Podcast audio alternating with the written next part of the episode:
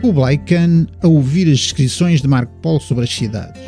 E não se sabe se ele acredita ou não, porque há cidades em que os velhos a esperar que a juventude passe, os desejos a tornar-se recordações. Mas a cidade não revela o seu passado.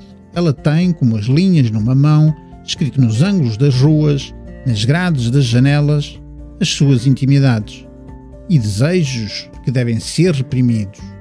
E aquele trabalhador fatigado a pensar no desejo. Mas ele apenas um escravo dela, da cidade. Cidades que se repetem, redundantes, onde se refazem os símbolos, uma sucessão, para que a cidade comece a existir. Os futuros não realizados como ramos secos do passado. Cidades que trocam de memória em todos os solstícios e equinócios.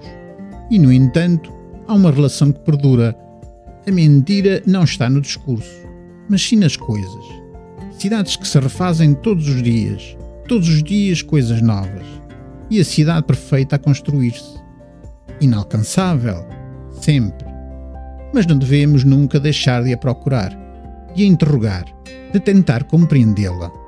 E abrir, reconhecer, preservar aqueles cantos e recantos onde ainda não é inferno. Mas afinal, todas aquelas cidades como Veneza, ponto de partida e de chegada. Boas leituras!